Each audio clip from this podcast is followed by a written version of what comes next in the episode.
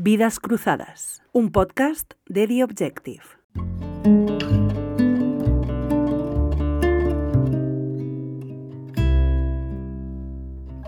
Hoy en Vidas Cruzadas recibimos a Jorge Freire, filósofo, profesor y articulista.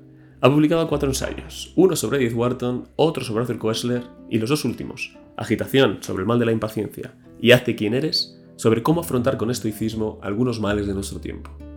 Es columnista de The Objective y colaborador frecuente de medios como El País, El Mundo o Letras Libres. Con ustedes, el filósofo Jorge Freire.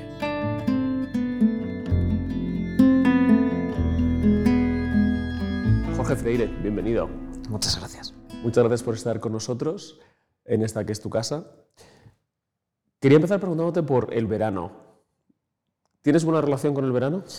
Sí, tengo buena relación con el verano en buena medida porque es el momento en el que conecto, es el momento en el que todo el mundo trata de desconectar y yo siempre, en la medida de lo posible, trato de conectar a las eh, fuentes de corriente alterna que me suministran corriente continua para el resto del año. Aprovecho para leer, aprovecho para comer, aprovecho para, para dormir, que son cosas que luego durante, durante el resto del curso no podemos. O sea que yo creo que es muy importante reivindicar precisamente la conexión y no la desconexión.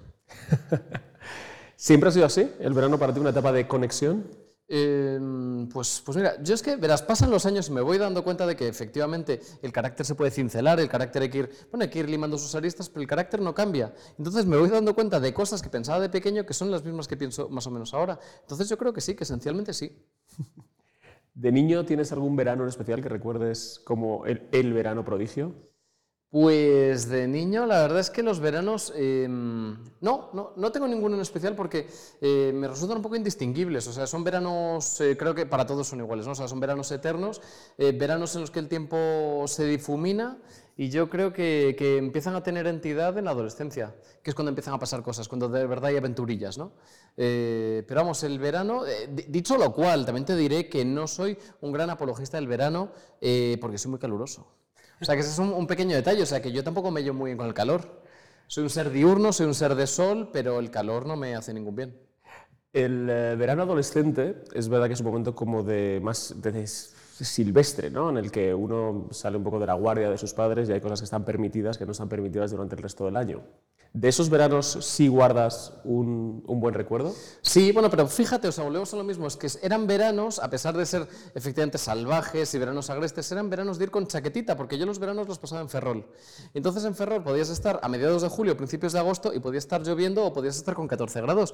Y realmente, bueno, recuerdo absolutas eh, trapisondas y absolutas barrabasadas en, en, en Ferrol, y la verdad es que me doy cuenta de que en cuanto a enseñanzas en la vida, muchas veces cuando hablamos de qué es lo importante, qué es lo que te ha enseñado la vida, uno siempre tiende a pensar lo que ha aprendido entre las paredes del aula, ¿no? Y realmente lo que uno vive en los momentos de ocio y en los momentos de desparrame son, realmente experiencias formativas, ¿no? Y yo tengo unos, unos recuerdos maravillosos de, esos veranos pasándolos en Galicia. Sí, sí, sí. Ya que hablas de experiencias formativas, um, tú que eres profesor de secundaria, ¿Cuánto crees que es capaz de transmitirse una experiencia formativa? Es decir, ¿cuánto tienen tus chicos, que me imagino son adolescentes, que vivir por ellos mismos? Mm, bien visto. Bueno, la verdad es que, claro, eh, hay cosas que se pueden vivir por persona interpuesta y yo la verdad es que defiendo, eh, defiendo esa cosa tan importante que es escarmentar en cabeza ajena. O sea, yo creo que está mal ser un cotilla, pero está, está bien ser curioso y está bien tener ejemplos a seguir y ejemplos a evitar, con lo cual yo creo que se puede vivir ciertas cosas a través de otros sin necesidad de verificarlas por sí mismo. ¿no? Em, pero bueno, hay cosas que efectivamente por mucho que te cuentan tienes que vivirlas y eso al final es algo que en la formación se suele olvidar. Efectivamente. Em, ¿Cuánto se tiene que vivir para saber de ciertas cosas? No creo que tampoco haga falta, digamos, esta, esta cosa vivencial de que tú no puedes opinar de un tema que no has experimentado en tus carnes, ¿no? Esta idea de, eh, bueno, no sé, Tú no puedes opinar de la paternidad si no lo has experimentado, por supuesto que puedes opinar acerca de ello. En fin, lo que siempre se dice de que Julio Verne no necesito eh, pisar las antípodas, por supuesto no, necesito hollar la luna para poder escribir acerca de, ciertos viajes. ¿no? Em, entonces, bueno, efectivamente, no hace falta tener una experiencia de primera mano de ciertas cosas, pero generalmente recomendable. Una maravilla que cites a Julio Verne cuando estamos hablando del verano, eh, porque mi siguiente pregunta era si tú eras un, niño y un adolescente lector o esta es una vocación que te vino más tarde. Hmm. Bueno, realmente fui, fui, un gran lector, pero un gran lector de TVOs. O sea, a mí no me pasa lo que le pasa a los hijos de algunos amigos que les hacen fotos leyendo Moby Dick con cinco años y cosas de esas. Eso en absoluto me pasó. Yo realmente. Yo era un niño normal, gracias a Dios. Ya, de adulto dejé de ser normal. Pero en cualquier caso, eh, yo tengo una deuda de gratitud insaldable y no solo yo, creo que muchos de nuestra generación la tenemos con Francisco Ibáñez. Entonces, pero no solo de haber pasado horas y horas de exuberancia y de alegría y de, y de, y de felicidad, sino sobre todo de haber aprendido muchísimo castellano.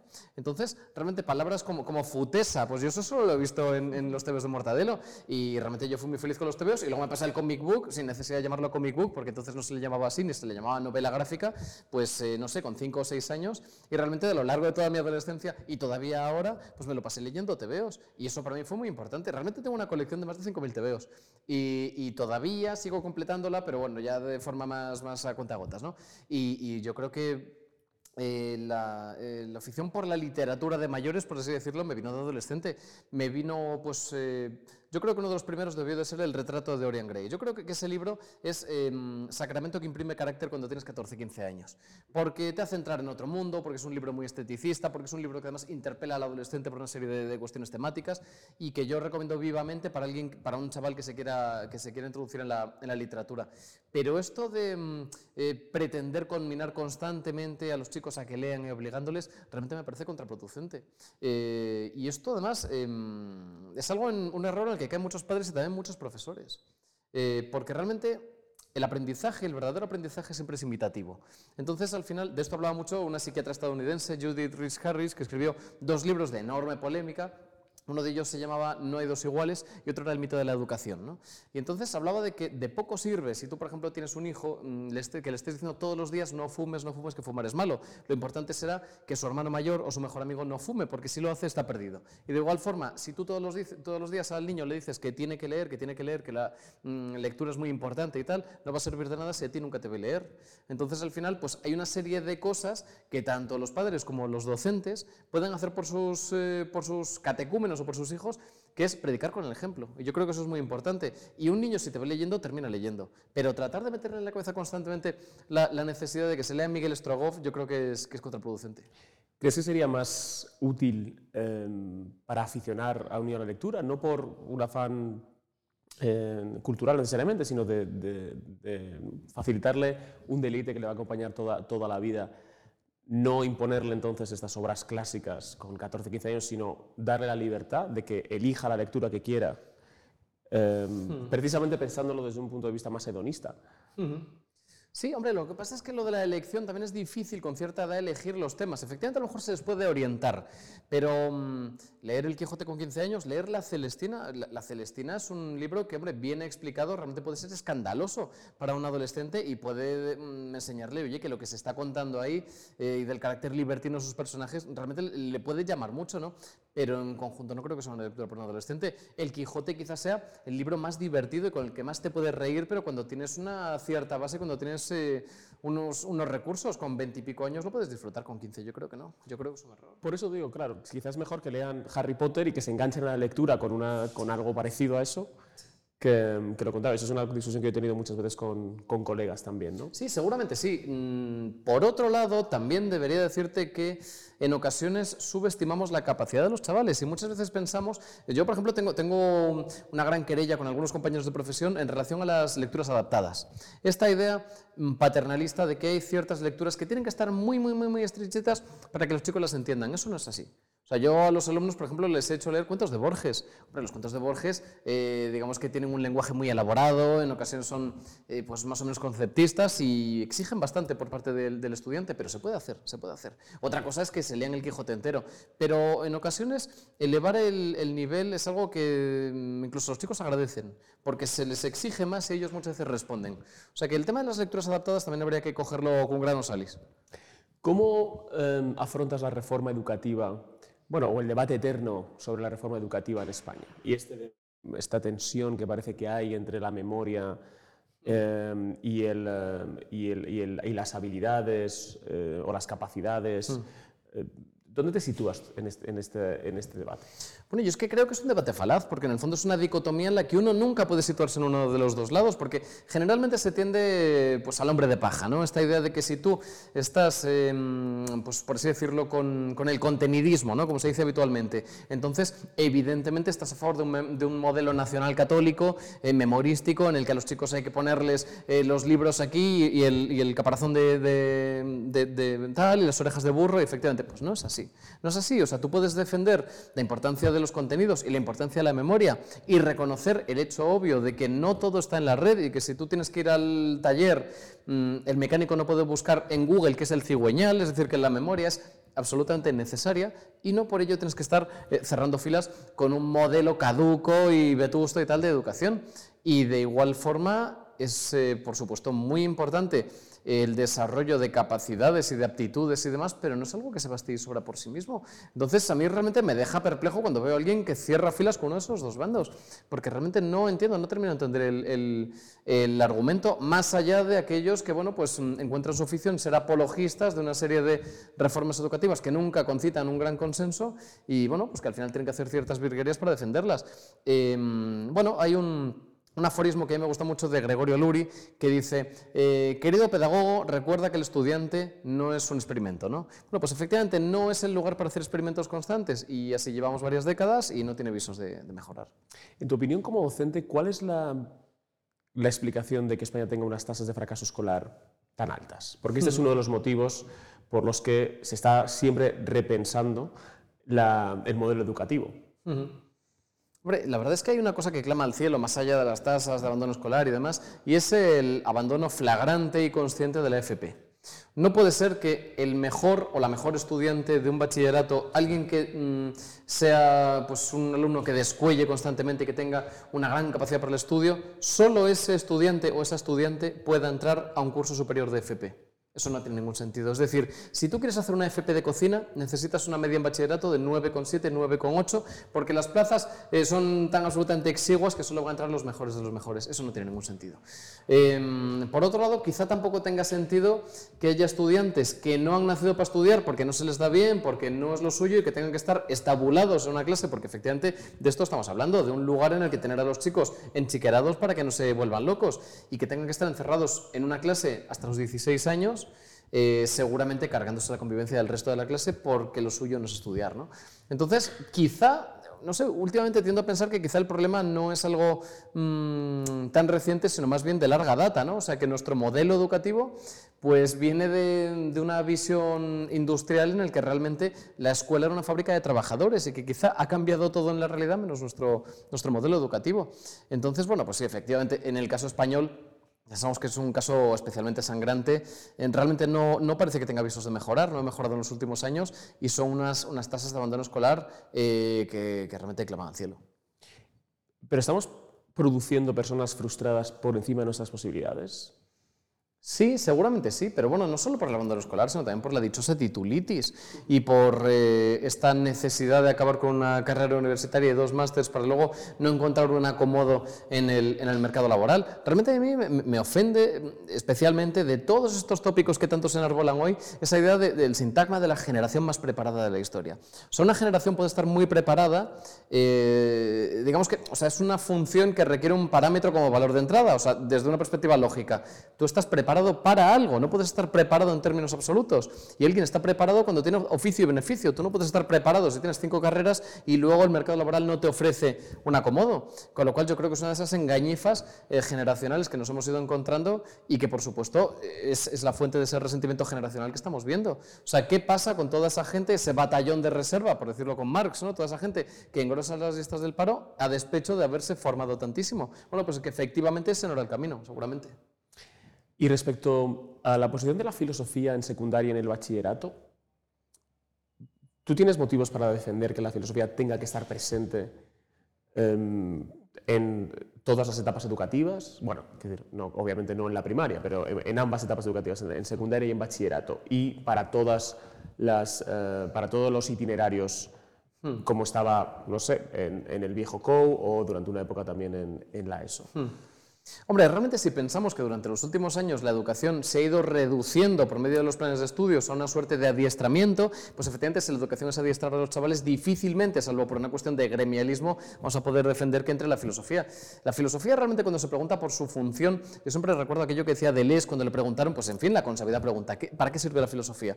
Y respondía, pues sencillamente porque es una lucha contra la idiotez, porque si usted no quiere ser un imbécil, tiene que filosofar. Pero para filosofar efectivamente no hace falta estudiar filosofía, para filosofar no hace falta saber quién es Platón, ni hace falta leer a Platón.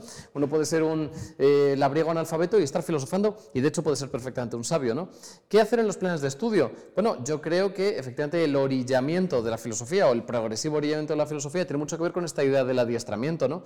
Y con esta idea de que en el fondo, pues quizá lo que buscamos es estudiantes que sepan cuadrar un balance, que sepan eh, hacer eh, una declaración de la renta y que sepan pagar impuestos, pero que, pero que no se ocupen de ciertas cosas. Em, dicho lo cual, cuando te digo lo del, lo del, gremialismo, a mí no me gusta esta defensa de la filosofía desde el victimismo. No me gusta esta idea de nos la están quitando, la filosofía está muriendo, languidece poco a poco y tenemos que defenderla. Porque realmente el argumento siempre termina siendo pues, como una especie de de reliquia de museo que tenemos que preservar porque pobrecita la están matando. Esa no es mi visión de la filosofía. Mi visión de la filosofía es algo que realmente se defiende activamente, que se defiende de forma agresiva. La forma de defender la filosofía es comprar libros de filosofía. Es, eh, por ejemplo, introducir la filosofía en la prensa. Yo en la medida de mis posibilidades trato cuando hago artículos de prensa de filosofar. Lo que pasa es que no es esa filosofía plumbea, cosa jerga académica que en ocasiones eh, llega a las librerías. Entonces, hace poco, precisamente en esta santa casa, hice un artículo de filosofía del humor. ¿Y por qué no vas a filosofar sobre el humor? Porque la filosofía tiene que ser siempre los grandes sistemas filosóficos y todas esas cosas que realmente tiene mucha gracia. ¿eh? Platón decía que la filosofía era el único saber que tiene alas y realmente los libros que se publican, o buena parte de los libros que se publican son plumbeos, son coñazos insoportables. ¿eh? Yo te he escuchado hacer esa crítica antes. Em, parece que, y, quejarte que la filosofía no solamente había perdido la gracia, si es que alguna la tuvo, que bueno, hay, hay, evidentemente escritores que tienen mucha gracia, ¿no? Bueno, Schopenhauer, el propio Nietzsche, hmm. ¿no? con, los que te puedes, con los que te puedes reír, pero también que había perdido el estilo. Entonces, una reivindicación de la escritura filosófica que sea amena y que además sea... Eh, que se pueda disfrutar desde un punto de vista, desde un punto de vista estético. ¿Por qué crees que es necesario esto para la filosofía? Bueno, yo es que creo que la filosofía es una rama de la literatura, con lo cual nunca puede eh, dejar de lado la cuestión del estilo. Incluso aunque no fuera ameno, te diría que creo que la estética debería ser todavía más importante. Eh, bueno, en España ha habido algunos filósofos que lo han hecho, pero han sido minoría. Eh, Sabater en los 70 y 80 era un grandísimo escritor. hoy, por ejemplo, tenemos a Gomá, antes estaba Ortega, es decir, ha habido grandes ensayistas que tienen una grandísima voluntad de estilo y que hacían, y que hacían buenos textos de filosofía. Yo la verdad es que prefiero definirme como escritor más que como filósofo escritor de prosa filosófica, es decir, escribo cuestiones filosóficas, pero soy ante todo escritor. Y creo que la literatura siempre precede cada uno de los géneros, y la filosofía no es más que un género literario. ¿Tú te identificas con esa tradición que acabas de, nombrar, con Ortega, con Sabater, con Gomá? Porque, por supuesto, intento, eh, cada uno pues, se atribuye, se, cuelgan los blasones que puede, ¿no? y yo intento, por supuesto, estar en esa tradición, sin duda. En esa tradición, claro, en el sentido de personas que hacen filosofía, pero no, no porque propongan grandes sistemas filosóficos, sino porque tienen una, o intentan tener una penetración en el, mundo real y en la vida de las personas. ¿Por qué para ti es importante que la filosofía esté mirando cara a cara a, los hombres, a los ciudadanos, más que en una, en una dimensión, digamos, si quieres, metafísica o más existencial? Hmm. Bueno, no, te, diré una cosa. En realidad, una filosofía más existencial creo que también tiene mucho sentido. Yo lo que, lo que combato en realidad es la filosofía académica. O sea, yo creo que al final eh, la academia debería ser una especie de almácigo, un semillero de nuevas vocaciones y realmente lo que, lo que al final termina siendo es un lugar en el que las vocaciones quedan fuera de surco y se agostan. ¿no? Entonces, yo creo que lo que hay que hacer es salvar la filosofía precisamente de las garras de ese homo académicos y volver a diseminarlas por, por eh, entre, entre el pueblo y entre la gente que lee. Entonces, no creo que la filosofía filosofía perfectamente puede ser existencial y precisamente mm, debería ponerse metas altas, pero sobre todo arrancándose de, arrancándose de la academia. Em, no, realmente fíjate, creo que, Ortega, que suele pasar en ocasiones como una especie de periodista con buen estilo, tiene también textos eh, realmente ambiciosos y yo creo que sin ir más lejos, la tetralogía de la ejemplaridad de Gomá es en conjunto una obra filosófica de enorme ambición. ¿Tú sabías que querías ser profesor de secundaria cuando estabas estudiando la carrera? Pues eh, verás, la carrera de filosofía no tiene salidas más que dos. Tiene la salida de la docencia y la salida de la escritura. Entonces eran las únicas dos cosas en las que yo me veía bien y que se me daban bien. Pero sí, lo tuve claro desde el principio. que no querías emprender la carrera académica, por eso, a eso me refería. ¿no? va, va. Lo tuve claro desde el principio y algunos de mis compañeros también, pero éramos minoría. Tú ten en cuenta que filosofía es una carrera que empiezan a lo mejor 80 o 90 personas y acaban 6 o 7, 8, no acabamos más. Entonces, bueno, es una carrera en la que, bueno, en fin, es, un, es una facultad en la que hay mucha jarana, en la que hay pues mucho, mucho libertinaje, mucho cachondeo, entonces mucha gente entra a filosofía por lo que entra, pero luego acabar la carrera ya no es, ya no es lo mismo, ¿no? Sí, sí, siempre lo tuve claro. Sí. ¿Y en el bachillerato tenías claro que querías estudiar filosofía? O sí, sí, bueno, filosofía realmente, eh, filosofía fue importante para mí en bachillerato porque claro, es un momento en el que ya los profesores dejan de tratarte como un niño y empiezan a tratarte dentro de lo que cabe como un adulto, ¿no? Y, para mí fue realmente, realmente chocante eh, dar una asignatura en la que se te planteaban cuestiones existenciales que no solo que te importen como persona, sino que te importan como adolescente. Eh, muchas veces se habla de los adolescentes como si fueran personas... Mm, en constante cachondeo. Adolescere eh, viene de dolor, entonces, o mejor dicho, al revés, dolor viene de adolescer y también viene a adolecer, ¿no? Entonces, bueno, efectivamente la adolescencia es una época de cambio y una época de profunda crisis. Entonces, eh, para un adolescente, planteársele las cuestiones eternas y sempiternas, las cuestiones de qué haces aquí, cuál es eh, tu vocación, cuál es tu sentido, por qué has nacido, qué vas a hacer con, tu vida.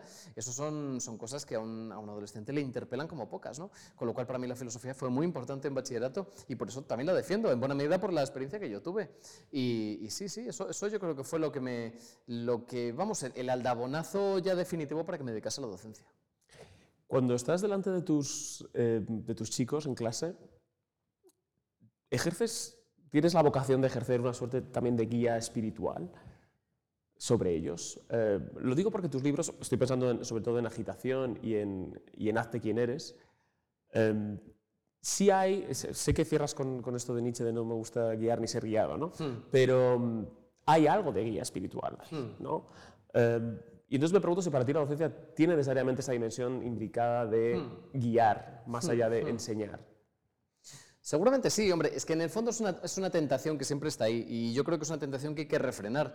De hecho, se ve mucho en los profesores de humanidades y de filosofía, sobre todo cuando se defiende eso del pensamiento crítico. El pensamiento crítico no es más que eh, el eufemismo con el que defendemos eh, aquellos eh, tópicos ideológicos que se ahorman a nuestra forma de ver las cosas desde una perspectiva política. ¿no? Entonces, estamos muy habituados al profesor de filosofía que es un turras y que prácticamente le dice a los alumnos lo que tienen que votar. Hay que tener cuidado con esas cosas y en la medida de lo posible hay que intentar intentar no moralizar y no ser catequético y no decir a los chicos lo que tienen que hacer. Efectivamente, esa cita de Nietzsche me parece importante, lo de tan odioso me es guiar como seguir indicaciones. ¿no? Bueno, pues eso es así. Mm, creo que está bien eh, siempre que se pueda combinar a los estudiantes a que sean fieles a su carácter y a que encuentren su propio camino, pero sin dárselo de forma prefijada. ¿no? O sea, intentar, fíjate, yo por ejemplo, eh, en ocasiones hay gente que se sorprende. Yo me defino como un moralista, pero es que el moralista es aquel eh, que reflexiona acerca de las costumbres. Mm, more significa costumbres, entonces no significa moralizar, no significa ser catequético. Moralista era Marco Aurelio y era eh, Teofrasto. moralistas son los moralistas franceses como Chamfort. Moralista era Orwell y era, y era Camus. Eso es ser un moralista. Alguien que reflexiona acerca de las costumbres que ven los demás. Pero eso no significa en ningún momento moralizar. Entonces hay que intentar evitar en la medida de lo posible cruzar esa línea. ¿Te identificas con la tradición estoica? Sí, por supuesto, por supuesto, por una cuestión de carácter. Yo es que siempre he sido un estoico. Desde que era un niño he sido un estoico. Entonces, ya te digo, es que el carácter en esencia no cambia. ¿Lo crees de verdad que el carácter no cambia?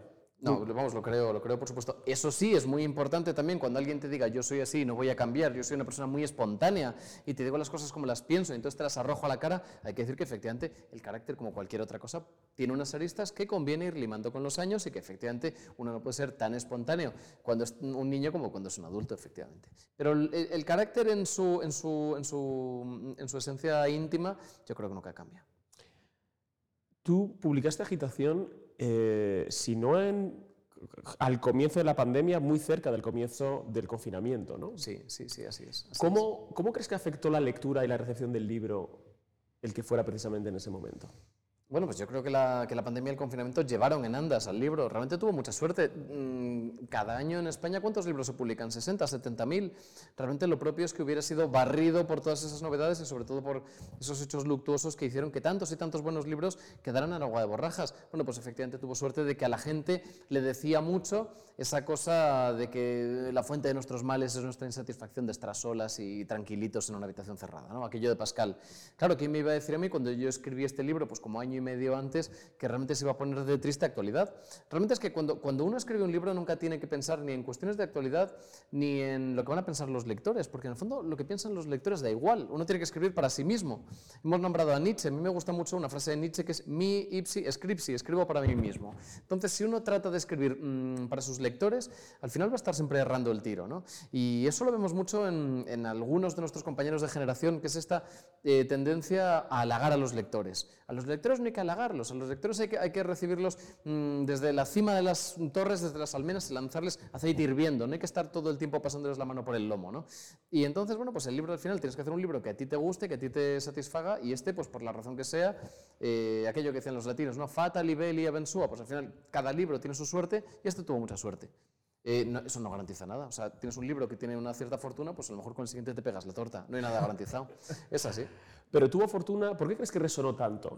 ¿Por qué la gente, tenía ganas de escuchar ese mensaje entonces? ¿no? La gente tenía ganas de escuchar eso. Realmente la, idea básica resultaba sugerente, sobre todo en el momento de confinamiento. Y luego, por otro lado, eh, hablando del estilo, mucha gente me ha comentado que lo que eh, les, llamaba la atención es que era, en la medida de lo posible, un libro refrescante, que era un libro que no parecía escrito por un filósofo. Y eso me lo tomo como un halago. De hecho, hay gente, por ejemplo, en la feria del libro, eh, vino, vino gente que me decía que se había iniciado en la filosofía con ese libro. Y eso me gusta mucho porque no es un libro fácil, es un libro que realmente tiene un, estilo complicado, es un libro que todo el mundo me dice que algunas frases hay que leerlas varias veces, que se puede hacer un poquito cuesta arriba, que es bastante exigente, pero sin embargo luego creo que también es un libro ameno, que tiene cierto humor, que, bueno, que tiene otros, otros activos, ¿no? Y, y, realmente, bueno, pues es un libro que puede resultar refrescante en un momento en el que la filosofía parece haberse estancado y parece que no tiene nada que decir acerca de nuestro día a día. ¿no? Esto es una, una reclamación que se hace muy, muy habitualmente. ¿no? ¿Para, qué Hmm. sirve, ¿Para qué sirve la filosofía? En el sentido de, bueno, ¿para qué sirve estudiar a Platón? ¿Para qué Hmm. sirve estudiar a Aristóteles? Sí, ¿Para qué sirve leer a Kant? Bueno, que se puede hacer filosofía de, y se debe hacer filosofía de las, de las inquietudes ¿no? que, que, son, Hmm. que son tan, tan presentes. Eh, quiero decir que este eh, que el libro que acabas de publicar, bueno, que has publicado hace unos meses, Sí. Hazte quien eres, es cabe la- el, el contralibro de agitación. ¿Puedes explicar esta, esta, esta, relación, antitética de las dos obras?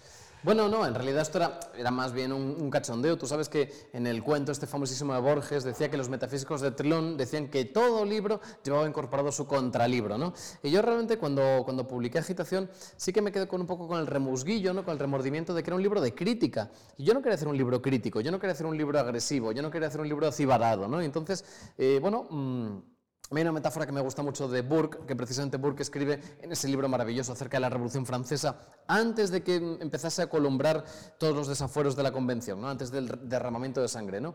Pero él decía ahí una cosa muy sugerente, y es que cualquiera puede abrir un reloj y despanzurrar todas sus bielas, sus pistones, sus mm, tornillitos y tal encima de una mesa. Pero ver quién es el guapo que consigue recomponerlo para hacer que funcione otra vez. ¿no? Cualquiera puede hacer una crítica destructiva, pero hacer una crítica constructiva, ofrecer un, un ideal propositivo, eh, ofrecer un libro que sea elevador, es mucho más complicado. ¿no? Entonces, después de hacer agitación, pues sí que me quedé eh, con ese remordimiento de no haber ofrecido un ideal propositivo. Y este libro pues trata de ser el contralibro de agitación. Tiene una parte agresiva, tiene una parte de crítica, pero sobre todo tiene una parte propositiva. En el que propones eh, una serie de costumbres que a ti te han ido bien. ¿no? Eso es, eso es. Pero que no quieres imponer a los demás, aunque sí se leen como consejos, ¿no? aunque eh, sí. creo que has dicho en alguna ocasión que no quieres que sean leídos como, como consejos. ¿Cuál es, según la recepción y el contacto que has tenido con lectores, eh, cuál es el consejo que más sorpresa ha provocado de entre los que das? Bueno, puedes decirme varios, tenemos hmm. todo el tiempo del mundo. Son consejos, algunos de ellos, yo creo que hay un pacto con el lector para tratarlo como un adulto, y es, oye, que sepas que algunos consejos pueden, ser, pueden entrar en contradicción con otros. Algunos consejos seguramente te ofendan, y algunos consejos quizás sean irrealizables, pero precisamente por eso son consejos personales. O sea, eh, hay uno, por ejemplo, que, que reza huye de la academia. Bueno, yo tengo amigos que trabajan en la academia, entonces no quiero que se enfaden conmigo. En el primer borrador de este libro, porque yo los libros que hago al principio siempre son muy extensos y luego empiezo a meter el machete y empiezo a aligerarlo, ¿no? Este libro originalmente tiene más de 300 páginas en Word, lo que lo, habría hecho impublicable porque eso en cuartilla habrían sido 500 o 600, eso es un suicidio económico, ¿no? Y uno de los mandamientos se titulaba No te fíes de gente que lleve gafas. Y luego había otro que era No te fíes de nadie que no lleve gafas. ¿no? bueno, pues jugaba un poco con el humor. Al final se quedaron en el borrador. El que más llama la atención es uno que se titula No tengas empatía. Porque la gente me dice que no tener empatía supone necesariamente ser un psicópata desoyendo algo que vemos constantemente en las noticias es que uno puede ser un psicópata y tener empatía. Tener empatía es sencillamente estar dotado de una facultad cognitiva que te permite ponerte en el lugar del otro. El seductor este de Tinder que engañó a no sé cuántas mujeres, por supuesto que tenía empatía, sabía dónde estaba el talón de Aquiles de estas mujeres para aprovecharse de ellas y llevarse el dinero. La empatía, en realidad, mm, tal y como yo lo defiendo, es originalmente lo mismo que la compasión, etimológicamente en pazos, con pazos significa lo mismo, pero hoy, merced a su uso reciente, es lo contrario. La compasión se alberga y la empatía se muestra. Entonces yo creo que la, empatía en un tiempo de exhibicionismo moral es algo a desterrar, porque la empatía es, eh, bueno, pues no ayudar a otra persona, sino hacerte un selfie mientras ayudas a esa otra persona. Y yo eso lo detesto. Entonces la empatía, bueno, también Muchas veces se utiliza para colar eh, peticiones de principio por doquier, ¿no? Esta idea de em, este político no tiene empatía, luego es un mal político, o al revés, no es un mal político y no tiene empatía porque no ha llorado suficientemente en público tal tragedia, ¿no? Y, y realmente, bueno, es algo, que, es algo que me ofende especialmente. ¿Pero crees que las emociones se tienen que contener o que no se tienen que mostrar? No, lo que pasa es que llega un punto en el que, fíjate, antes las emociones se reprimían, ahora lo que sucede es que se exprimen, ¿no? Estamos llegando a un, punto opuesto, ¿no? Y precisamente se cree que solo por la expresión de las emociones uno, termina, exonerado, ¿no? Eh, cuento en el libro que, bueno, el, comandante de Auschwitz, Rudolf Hoss, que se, confunde en ocasiones con Rudolf Hess, pero no tiene nada que ver, eh, se dice que en una, obra en la que se utilizó a los, eh, los cautivos en el campo de exterminio para representar presentar, eh, es que no era Parsifal, no me acuerdo cuál era. Bueno, pues que dicen que derramó unas lagrimitas porque estaba realmente conmovido. Eh, y eso, si lo piensas, pues quizá le sirvió de válvula de escape eh, para, bueno, pues de, cara a su, a su propia conciencia. Es decir, que muchas veces derramar lagrimitas y mostrarte muy conmovido en público em, tendemos a pensar que es una especie de sustitutivo de la acción moral y no lo es. Em, precisamente ahora estoy preparando un libro que tiene bueno, como telón de fondo ese exhibicionismo moral y esa, ese sustituto de la moral por exposición pública. ¿Qué relación tiene este exhibicionismo moral con, con el narcisismo?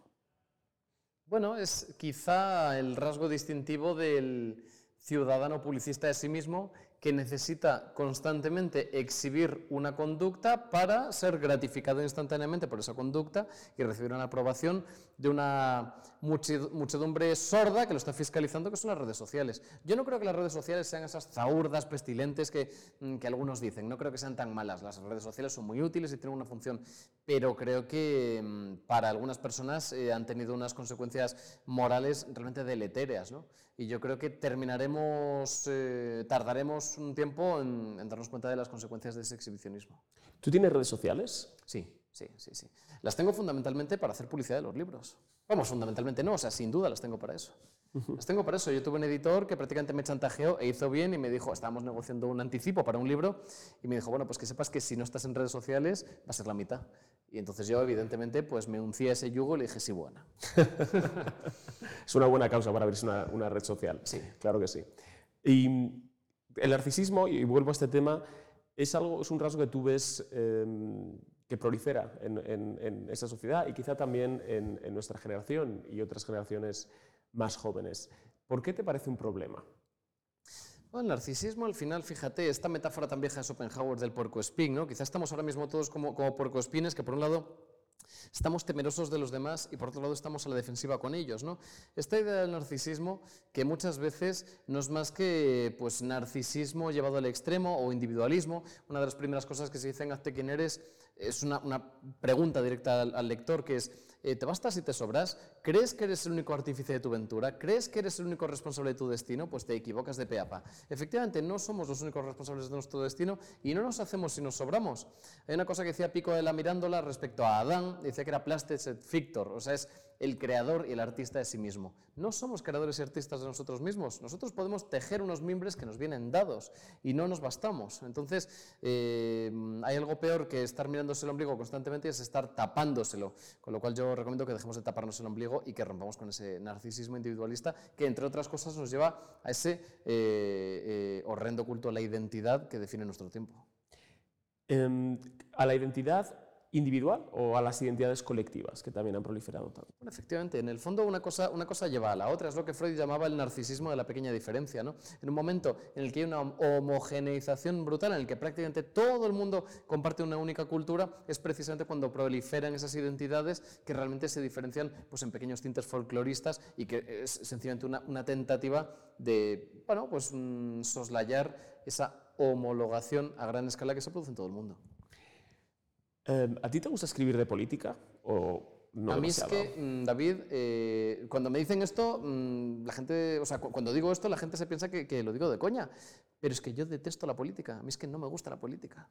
No me gusta la política. Lo que pasa es que a veces escribo de política por no perder comba y por no estar hablando de, de las nubes y porque necesito muchas veces un asidero y a veces dices, bueno, tengo que hincar la pluma y necesito algo concreto eh, para no... no necesito una persia, entonces eh, escribo de política, pero realmente es que la política no me gusta. Eso yo creo que, fíjate, en filosofía uno siempre necesita esa percha, ¿no? Eh, ¿Sabes el poema este de Leopardi, ¿no? Que defiende pues, pues lo peligroso que es el, que es el infinito y lo, y lo abstracto, ¿no? Lo de siempre caro me fuese yermo collado y este seto que priva la mirada de tanto espacio del último horizonte. ¿Por qué este seto mísero es tan importante? Porque si me agarro a él, el infinito no me va a barrer. ¿no? Entonces, de alguna forma, ¿cuál es la única solución a esta eh, pues, eh, constante multiplicidad que nos encontramos? Pues tener un asidero que te permita centrarte. ¿no? Entonces, es lo que te decía, ¿se puede hacer filosofía, por ejemplo, de un hecho prosaico de política? Se puede hacer, perfectamente, sirviéndote de él para mostrar, para contar una serie de ideas. Pero hablar solo de política es algo que, vamos, sería incapaz de hacerlo. Mm, no soporto la sobrepolitización eh, que cunde hoy por doquier. me cuesta mucho que todas las conversaciones tengan que llevar necesariamente a la política. Mm, me parece terrible que, en las sobremesas en las casas siempre haya que terminar hablando de política. No soporto la política. ¿Y qué es lo que no te gusta de la política? Pues no me gusta de la política, en buena medida, el hecho de que tiene que uno que estar permanentemente cabreado y tiene que estar eh, constantemente polarizado y sobre todo, fíjate cuando se te dice lo de posiciónese, muchas veces no se te está pidiendo que aportes ideas nuevas. Cuando te dice, oye, ¿tú qué piensas de esto? No se te está diciendo, ¿tú qué, tú qué dirías? ¿Tú cómo mejorarías esto? Lo único que se te está haciendo es un sondeo, un sondeo soterrado. Lo que se te pide es que te sitúes en una parte del tablero para que la gente vaya haciendo más más o menos una especie de escrutinio y sepa dónde situarte, pero no quieren que aportes ideas nuevas, no quieren que digas eh, que, cómo arreglaría esta o cual situación. Eso me parece terrorífico, la dictadura del posiciones. ¿Por qué tengo yo que posicionarme en temas de los que nada sé y que además me resultan indiferentes? ¿Y los políticos qué te parecen? Pues los políticos, pues, pues, te diré una cosa, me resultan bastante indiferentes también.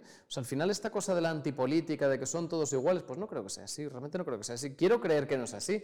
Si es que, vamos a ver, la política creo que es muy importante, la política es esencial para nuestra vida. Pero mm, esto lo contaba Ortega en un texto muy bonito del 17. Hay cosas que son necesarias en la vida, pero que sean necesarias no significa que deban enseñorearse de nuestra vida. Es decir, hace falta nutrirse y comer tres veces al día, pero no voy a hablar solo de lentejas. De igual forma, hace falta la política, hace falta, pues, en fin, ocuparse de la redistribución de los impuestos, tal, pero no por eso tiene que ser el único tema. Eso es lo que yo defiendo. Pero no estoy en contra de la política ni de los políticos. y, bueno, entonces entiendo que vives, y a mí me pasa algo parecido, con, eh, con cierta desazón la progresiva politización de todo, ¿no? Es decir, que no solamente es que solo se hable de política, sino que todo parece que tiene una lectura política. Mm. ¿Tú esto lo ves también en tus, en tus, eh, en tus estudiantes o esto, o esto va a menos en las nuevas generaciones? ¿Tú ves que hay espacios donde ellos pueden disfrutar de un mundo despolitizado, donde beberse una Coca-Cola no tiene una doble lectura y cosas así? Bueno, quizá, claro, lo que pasa es que los que nos dedicamos a escribir y demás, quizá em, estamos demasiado inmersos en un tráfago que luego para el común de los mortales no es tal. Entonces a lo mejor le damos demasiada importancia a ciertas cosas que efectivamente luego para la gente no, no lo son. Sí, o sea, yo creo que hay una creciente politización entre los adolescentes y creo que están más movilizados en ciertas cosas. Eh, por ejemplo, se ve el auge del feminismo entre las adolescentes, en ocasiones también entre los chicos, pero sobre todo, entre las chicas, pero creo que em, lo hacen de una forma bastante más sana que los adultos. O sea, creo que, por ejemplo, esa crispación no se ve en los adolescentes. Eh, y luego además creo que tienen una relación con la política bastante más distante y creo que, bueno, no sé, no sé muy bien cómo va a ser unos años, pero claro, tenemos que tener en cuenta también, es que, es que hay que fastidiarse. O sea, yo lo pienso mucho, eh, mis adolescentes, mis estudiantes, quiero decir, han nacido cuando Zapatero ya gobernaba. Es que, claro, es algo que no, nos, que no podemos entender, que, que son chicos eh, que van a votar y que no saben quién fue Miguel Ángel Blanco seguramente no, saben tampoco quién fue Zapatero, ¿no? Entonces, claro, eso, cambia tantísimo las cosas y, entre otras cosas, son estudiantes que no se sirven ni de prensa escrita ni de televisión para informarse. Entonces, claro, mm, es, es otro mundo. ¿Qué les gusta leer? O sea, cuando tú, supongo que les recomendarás cosas, eh, hablarás con ellos de, de, qué, de, qué, hacen o, bueno, simplemente cómo se informan, cómo se entretienen, ¿qué descubres en ellos? ¿Qué te llama la atención? Porque, bueno, como decías, la adolescencia no es solamente una época de dolor, sino también de, de gran inquietud filosófica y de gran, de gran hondura existencial, ¿no? Entonces, sí, también sí. habrá un aprendizaje en lo, que, en lo que ellos te comentan y te explican. Sí, sí, sí, sí. Bueno, realmente es que, claro, al final las cuestiones, es lo que te decía, las cuestiones existenciales siempre son las mismas. O sea, eh, se cae muchas veces en el error de tratar de hacerles llegar lo que está a la última moda, cuando, por ejemplo, para un adolescente, algo que puede ser eh, trascendental es hacerle leer El extranjero. Eso yo lo he probado en varias ocasiones. Luego también les he mandado alguna cosa más, más reciente. Por ejemplo, hay una novela que se llama Ana, de Niccolo Amaniti, que creo que está muy bien. Eh, luego hacerles leer, por ejemplo, a Camille, hacerles leer a Orwell, creo que es, que es importante. Eh, son, son estos autores que nunca fallan, pero que yo creo que los, a los estudiantes les vienen bien. Eh, y luego, sobre todo, en la medida de lo posible, eh, tratarlos como adultos. Porque es, en fin, el consabido efecto Pygmalion, ¿no? O sea, si tú al final em, al estudiante lo infantilizas, se lo tratas como un niño, sin duda acabará actuando como un niño. Me gusta mucho esta, novela satírica de, Gombo, Gombrowicz, la de Ferdi Durk, un, personaje que, lo tratan como un niño, que su familia lo infantiliza, que tal, y un día se levanta, se mira al espejo y tiene cara de bebé, ¿no? Eso es lo que pasa con los niños, en realidad. Si tú los tratas como niños o los infantilizas, efectivamente acabarán siendo niños. ¿De dónde te viene el amor por la etimología y por encontrar el conocimiento también a través, a través de la semántica? Pues yo creo que es porque me gustan mucho las palabras. O sea, a veces cuando, cuando te dicen, oye, ¿qué libro te llevarías a una isla desierta si tuvieras que estar un año con un solo libro? Yo siempre digo, me llevaría un diccionario. Nada me divierte más que un diccionario. Me, pasaría la vida leyendo diccionarios. Entonces me gusta mucho eh, eh, la etimología porque en el fondo... Eh, es una forma de conocer nuestro, nuestro, nuestra lengua. O sea, yo no he estudiado latín, yo no estudié griego, yo en el cole no, eso no lo di. Yo solo he ido descubriendo de forma autodidacta. Entonces, es una experiencia que tengo que más o menos he ido cubriendo con el tiempo y, realmente no es porque me interese el latín, sino porque me interesa mucho el castellano. Entonces, yo creo que tú no puedes ser escritor si no dominas tu lenguaje. Y eso creo que es un error en el que cae mucha gente. Por un lado, el error más importante que es escribir sin haber leído. Porque no hace falta ni ser muy listo, ni ser eh, muy. Eh, ni tener muchos títulos, ni tener nada que acredite tu condición de escritor, más que el hecho de haber leído. Y por otro lado, dominar el lenguaje. Entonces, claro, al final tú te encuentras algunos libros que quizás su contenido estaría bien si no fuera porque lingüísticamente son, son terribles. Eh, y al final es precisamente por eso, porque no se domina el único capital que tiene el escritor, que es la lengua. Pero no solo, el dominio, no solo en tu caso el dominio del lenguaje, sino el las apelaciones que a mí, a mí me, gustan, me gustan mucho que haces a cuál es ese origen etimológico y por qué ese es el significado preciso de la palabra, ¿no? Eh, y cómo agarras un concepto precisamente a través de ese, de ese origen. O sea, no solamente crees en la palabra y conoces la palabra, sino que tiras de esa raíz sí. y te ayuda a conocer mejor sí, el sí. mundo, ¿no? Sí, sí. Bueno, a veces tú ya sabes lo que Chomsky llamaba la etimología de la conveniencia. A veces utilizamos etimologías que no son del todo ciertas para darnos la razón. O sea, es una forma de, de, de, de defender lo que queremos decir sirviéndonos de la autoridad del latín. Por ejemplo, eh, cuando estaba escribiendo Hazte quién eres, hablaba de la idea del respeto y jugaba con la etimología de respectum, que tiene que ver con lo que pasa por el pecho y tal, y luego descubrí que era falsa. Y ahora mismo no recuerdo si lo llegué a quitar, si me dio tiempo o no, pero bueno, muchas veces pues es eh, por el tema de la floritura del lenguaje más que por una, cuestión moral. ¿Cómo se fragua tu, tu relación con Iván Redondo? Que siempre escribe tan elogiosamente sobre, sobre ti y sobre tus libros. Bueno, pues realmente Iván Redondo ha demostrado una generosidad eh, realmente pasmosa. Porque fíjate, o sea, solo con unas. Esto de una palabra tuya bastará para sanarme, unas 10 palabras de Iván Redondo en unas jornadas que dio, creo que en Zaragoza, me permitieron ganar 2.000 followers en Twitter, que es verdad que es una cosa que no se monetiza, que con eso no ganas dinero, pero bueno, por lo menos vendes más libros, ¿no? Y, y realmente ha mostrado una, una, generosidad apabullante. Luego en artículos de, en La Vanguardia, que ha hablado muy bien de mis libros y que yo se lo agradezco enormemente. Sí, porque en el fondo, oye, em, ¿qué ganas hablando de un escritor de 36 años? Eh, ¿Por qué haces esto? Pues eso es una cuestión de, de, sencilla generosidad. A él le dices que no te gusta nada la política. Esto, el cómo se sí, lo toma. Sí, sí, efectivamente, sí, sí. Lo que pasa es que, eh, sin embargo, estoy muy al tanto, estoy muy al día. Eh, fíjate, mi mujer es doctora en ciencias políticas y ella me lo dice mucho. Tú detestas la política, pero estás al tanto de todo y te tragas mm, las noticias y lees los periódicos. Entonces, efectivamente, pues hay un cierto gusanillo. Eso también es verdad. Sí, no puedo evitar estar al día y luego al final, pues, pues mm, también hay ciertos temas que, que sigues muy, muy al detalle. Y mm, pues es verdad, pues es verdad, sí. O sea, en el fondo, mm, si no me gustase algo la política, no la seguiría con tanta, con tanta atención, eso es cierto. Um, ¿Crees que la conversación es uh, un arte necesario para, el escritor? Sí, la conversación es importante, pero um, eh, la conversación habría que entender eh, que el diálogo sería, es que esto es uno de los grandes mitos filosóficos que yo creo que no es cierto, esta idea del diálogo, de que la razón pasa a través, diálogos, volvemos a las etimologías, ¿no? esta idea de que realmente cuando dos personas dialogan, la razón pasa a través de ellos y entonces uno defiende que es A, otro defiende que es B y finalmente convienen en que es C. Eso realmente no es así. Hay un libro que a mí me gusta mucho, que no se ha publicado en español, no sé por qué nadie lo traduce todavía, no hay, no hay editor que se haya atrevido a hacerlo, me parece un libro importantísimo, se llama The Enigma of Reason, que lo han hecho dos filósofos, es realmente un libro extraordinario, ¿no?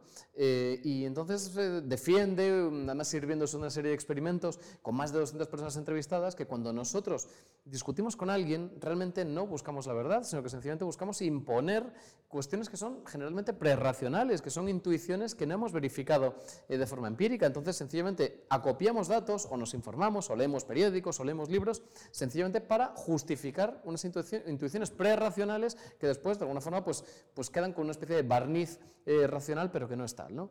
Entonces, muchas veces cuando pensamos que el diálogo es una tentativa de llegar a la verdad, pues nos estamos equivocando. Y muchas veces también confundimos la conversación con la cháchara.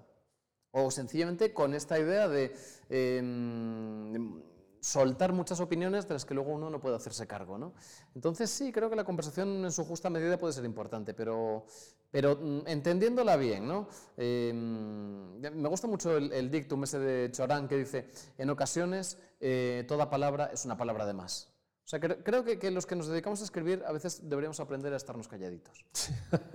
o a moderar el lenguaje. No, o sea, respecto a lo que decías de, de, de Enigma sí, evidentemente hay... Eh, sobre todo en el debate, ¿no? más que en la conversación. Yo, ser, yo sería esa distinción un, un, sesgo de confirmación y, y, y, la voluntad casi nunca es alcanzar la verdad. ¿no?